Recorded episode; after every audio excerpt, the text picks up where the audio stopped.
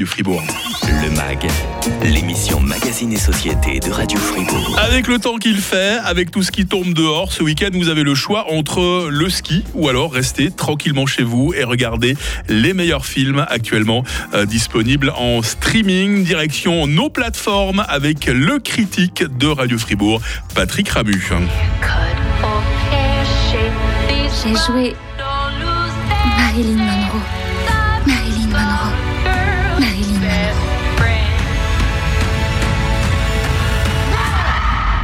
Je ne supporterai pas une scène de plus dans la peau de Marilyn Monroe. Marilyn n'est pas réelle. Quand je sors de ma loge, je suis Norma Jean. C'est la vie de Marilyn Monroe hein, qui est dépeinte dans ce blonde de Andrew Dominique avec Anna de Armas. Hein.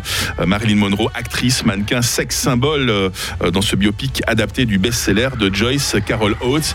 Qu'est-ce que tu as pensé de cette relecture de l'existence de Marilyn, Patrick? Ah, c'est pas un long métrage qui est forcément très agréable à suivre. Il dure euh, à peu près trois heures. C'est quand même l'histoire d'une femme qui est écrasée par un système euh, qui, euh, qui finalement ne vit une, existence qui ne correspond pas à ce qu'elle aimerait pour elle et qui a été abusée psychologiquement, physiquement toute sa vie. Et c'est un destin tragique. Donc forcément, si vous avez un film qui aborde ça de manière sérieuse, vous n'allez pas avoir un de ces biopics classiques, une fresque. On est dans un portrait très euh, extrêmement euh, dramatique. Par contre, euh, si c'est un film difficile, c'est un film absolument magnifique en termes de mise en scène, en termes de montage, de photos. la performance d'Anna de Armas, c'est vraiment extraordinaire. Je trouve que j'ai été très surpris. Je savais qu'elle ferait une bonne performance, mais alors je trouvais ça vraiment impressionnant. On a quelqu'un qui est à nu, qui est vraiment qui, qui ne fait qu'un avec son personnage. c'est un des meilleurs longs métrages de l'année, clairement. Andrew Dominique, un réalisateur qui a vraiment le sens de l'esthétique, mais qui aussi qui sait comprendre vraiment ces personnages et ces mythes américains pour mieux les déconstruire. Pourquoi viens-tu encore me voir Parce que ça me fait plaisir de vous voir. Les iPhones viennent à peine de sortir. Merci. Il vous faudrait un pseudo. Pirate King, c'est cool. Monsieur Harrigan, ça vous est arrivé que quelqu'un essaie de, de profiter de vous et comment vous réagissiez? Sévèrement.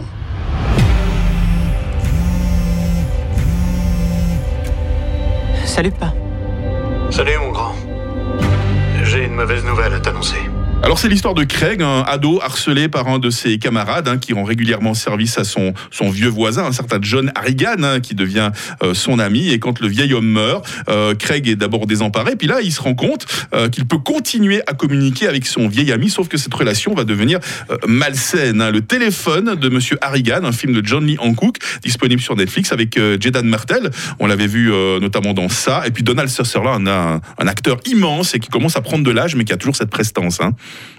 Alors c'est la raison principale euh, pour laquelle j'ai regardé ce film. Je suis comme toi un grand fan ah. de ce comédien qui est une nouvelle fois exceptionnel.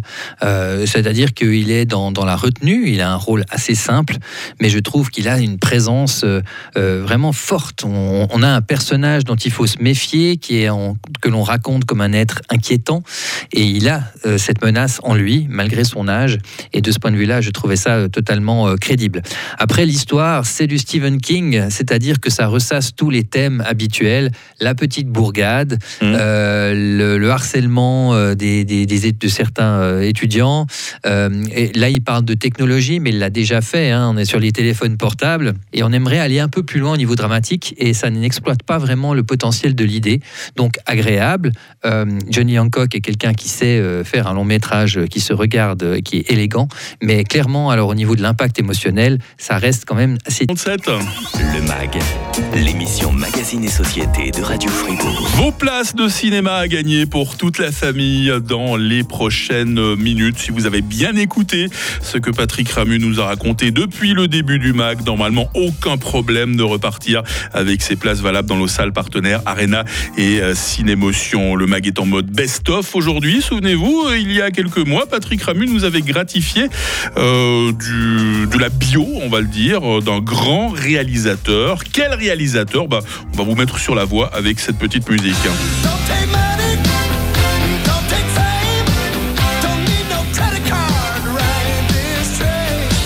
Ça, c'est évidemment la musique de Retour vers le futur. C'est l'occasion, Patrick, de faire un peu le portrait de Robert Zemeckis. Alors, tu as, tu as cité tout à l'heure Steven Spielberg. Est-ce qu'on ose les comparer tous les deux? Parce que c'est vrai qu'ils ont des points communs, hein, du cinéma pour toutes les générations, à la fois euh, drôle, grave, plein d'humanité de temps en temps. Attention à ce que tu fais comme Bah, je pas égratigner Ne compare pas. Le Alors, mythe de Spielberg, parce qu'autrement, il, il va quitter le studio, Patrick. Non, hein. mais c'est quand même, quand même bien différent. Alors c'est clair, ils sont, ils sont amis, ils ont travaillé ensemble, bien sûr. Retour vers le futur.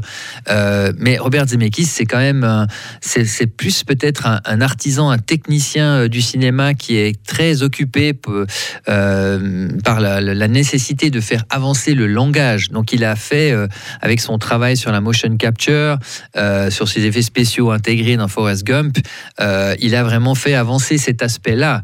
Après, sa filmographie, euh, à part quelques films marquants, on l'a dit, Retour vers le futur, Qui veut la peau de Roger Rabbit, euh, si je pense quand même à Seul au monde, euh, Forrest Gump, je l'ai cité, ce sont des films vraiment qui sont vraiment de, très bonne qualité.